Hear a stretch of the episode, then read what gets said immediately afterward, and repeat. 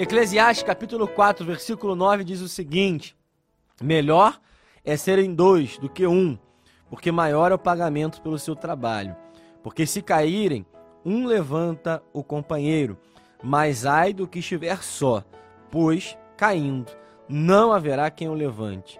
Também, se dois dormirem juntos, eles se aquecerão, mas se for um sozinho, como se aquecerá? Se alguém quiser dominar um deles, os dois poderão resistir.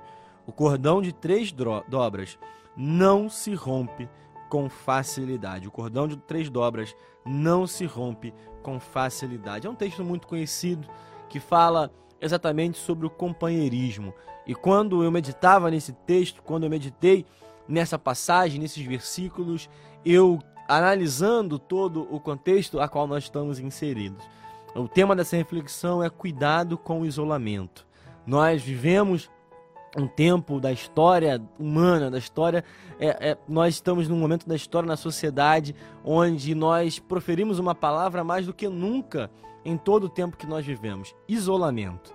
E eu sei que ao isolamento social, que foi uma ferramenta, foi uma estratégia utilizada pelos governos para combater a proliferação dos vírus. Eu não estou falando disso mas eu estou falando do perigo que nós nos acostumarmos com essa expressão, com essa palavra, num contexto, num cenário é, espiritual, num, conte num contexto social, dito propriamente dito, nós temos um perigo com isso. Nós estamos diante de um cenário atual que falamos sobre muito sobre essa palavra, mas esse texto ele alerta para o perigo, para o risco, para o, o, quanto é nocivo, o quanto é arriscado, o quanto é danoso nós vivermos uma vida isolado dos demais, isolado de pessoas que podem estar ao nosso lado. O autor de Eclesiastes, ele é muito claro, ele é muito direto. Ele começa dizendo aqui nessa passagem: melhor é serem dois do que um porque maior é o pagamento pelo seu trabalho. E aqui fica uma reflexão: nós vivemos em uma sociedade competitiva. O tempo inteiro nós somos levados à competição em todo tipo de trabalho, em todo tipo é, de emprego, de profissão, a competição ela acontece. Até para que nós possamos entrar no emprego, para que nós possamos entrar numa vaga de trabalho, numa porta de trabalho a ser aberto, nós vivemos uma competição. E aqui nós caímos num perigo, num risco muito perigoso para nossas vidas. Quando nós nos acostumamos com essa competição, com essa forma de lidar, onde nós queremos o nosso bem a qualquer custo, a qualquer preço, e não nos preocupamos com o próximo, nós nos preocupamos com aquele que está do nosso lado, nós temos um perigo muito grande. E aqui o texto, ele contradiz a lógica da nossa sociedade, porque ele fala exatamente o contrário, melhor é serem dois do que um, porque o pagamento é maior pelo seu trabalho. Maior é o pagamento pelo seu trabalho. Mais benéfico é você estar em dois do que estar sozinho é totalmente contrário à lógica que nós estamos inseridos na nossa sociedade. Nós precisamos sim nos importar com o nosso próximo. Nós precisamos sim nos importar com o nosso companheiro de trabalho. Nós precisamos sim nos importar com os nossos amigos. Nós precisamos sim nos importar com os nossos irmãos. O evangelho, o evangelho nos leva, o evangelho nos ensina, o evangelho ele nos motiva, o evangelho nos força a sempre nós estarmos preocupados com a necessidade do nosso próximo, com aquilo que o nosso próximo está precisando, com aquilo que o nosso próximo está necessitado. Melhor é serem dois, desde o início da história, o Senhor está preocupado para que nós não possamos estar isolados. Adão estava no paraíso, no lugar mais perfeito que o Senhor tinha criado.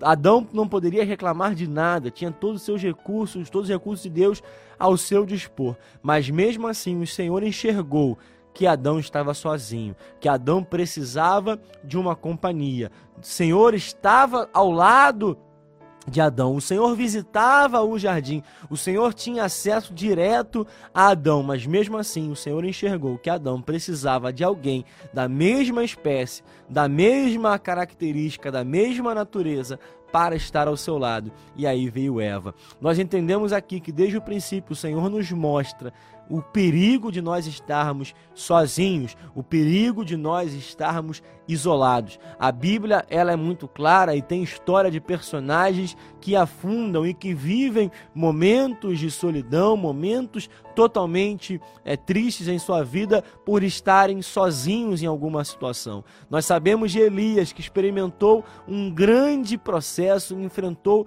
uma grande comissão de profetas de Baal, fez com que o Senhor derramasse fogo do céu, experimentou algo sobrenatural, algo extraordinário, orou pela chuva e a chuva veio depois de três anos, aonde a chuva não caiu por causa da palavra de Elias, e depois de tudo isso que Elias experimentou, depois de todo esse mover extraordinário, Elias foi para um deserto, sozinho, sem companhia, solitário e ali ele enfrentou dias terríveis. E nós entendemos que o Senhor esteve ao lado de Elias. E o que eu acho mais incrível é que, dentre as atitudes a qual o Senhor determina para Elias, uma das atitudes é ungir, é chamar, ungir o rei e chamar alguém para o acompanhar, que é Eliseu. Chama um discípulo, chama alguém que anda com ele, alguém que aprende com ele. E mais do que ensinar, mais do que capacitar Eliseu, mais do que mostrar os passos de um profeta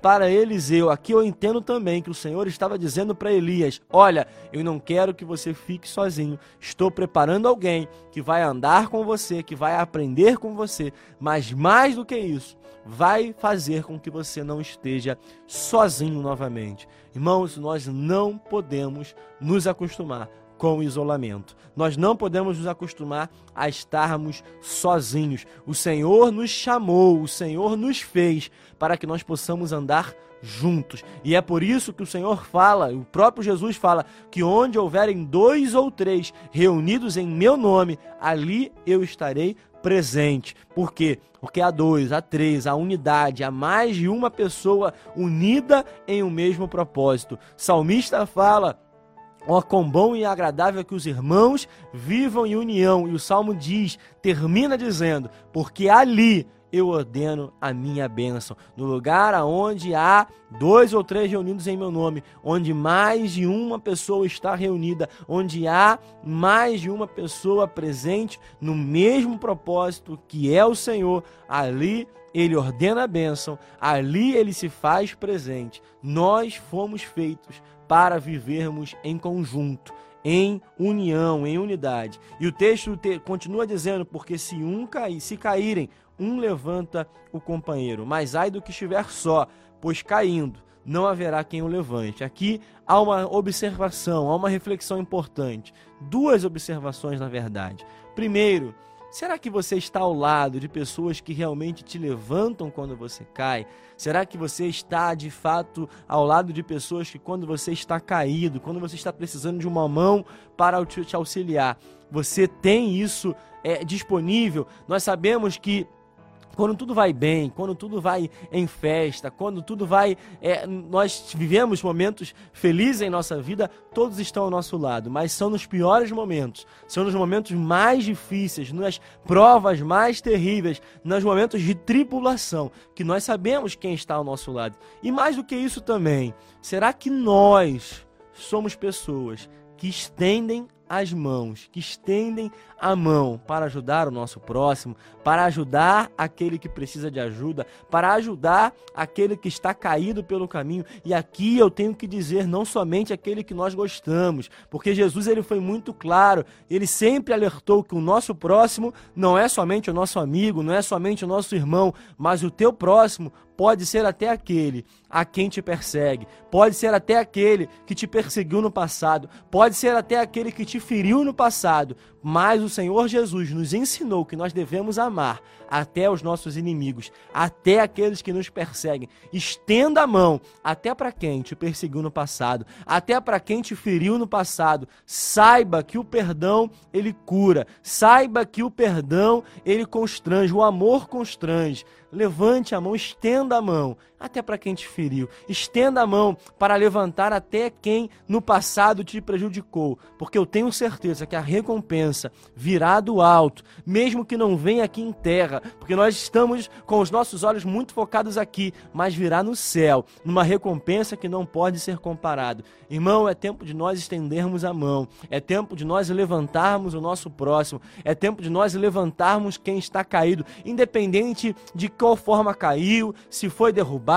se caiu por força própria, a nossa atitude não é apontar a causa, mas é levantar a mão para o próximo, é atender a necessidade do próximo. O Evangelho nos ensina a enxergar a necessidade do próximo e as nossas limitações, e não o contrário. Nós nos acostumamos a enxergarmos a limitação do próximo e enxergarmos somente as nossas necessidades, mas o Senhor nos ensina que isso não é correto. Nós devemos nos preocupar com a limitação que há em nós e com a necessidade de quem está ao nosso redor. Nós estamos diante de um texto que fala que nós não podemos estar sozinhos. E o texto termina dizendo que se dois dormirem juntos, eles se aquecerão, mas se for um sozinho, como se aquecerá? É óbvio que nós pensamos nesse texto muito falando sobre casamento, mas também numa amizade. Quem vai para uma guerra, quando alguém está em uma guerra, numa batalha, e está sozinho numa batalha contra um inimigo,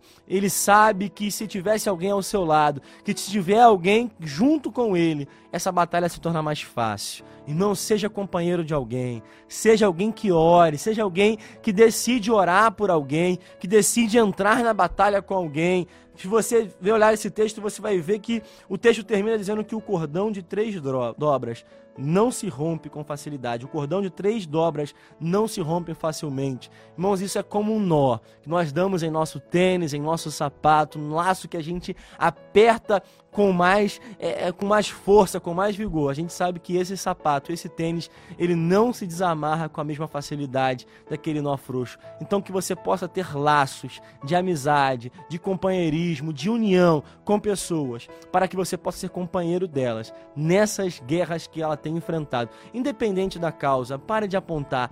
Escolha hoje estender a sua mão e ajudar alguém, mas também não ande sozinho. Cuidado com o isolamento. Não se acostume com uma vida isolada. Que o isolamento social seja uma ferramenta que foi dada pela sociedade para esse tempo. Amém. Mas cuidado com o isolamento espiritual. Cuidado com o isolamento aonde você acha que está sozinho e ninguém pode te ajudar. Porque o Senhor vai preparar pessoas para te ajudar nos momentos de dificuldade. Mas também esteja pronto para ajudar quem está precisando. Essa é a palavra de Deus.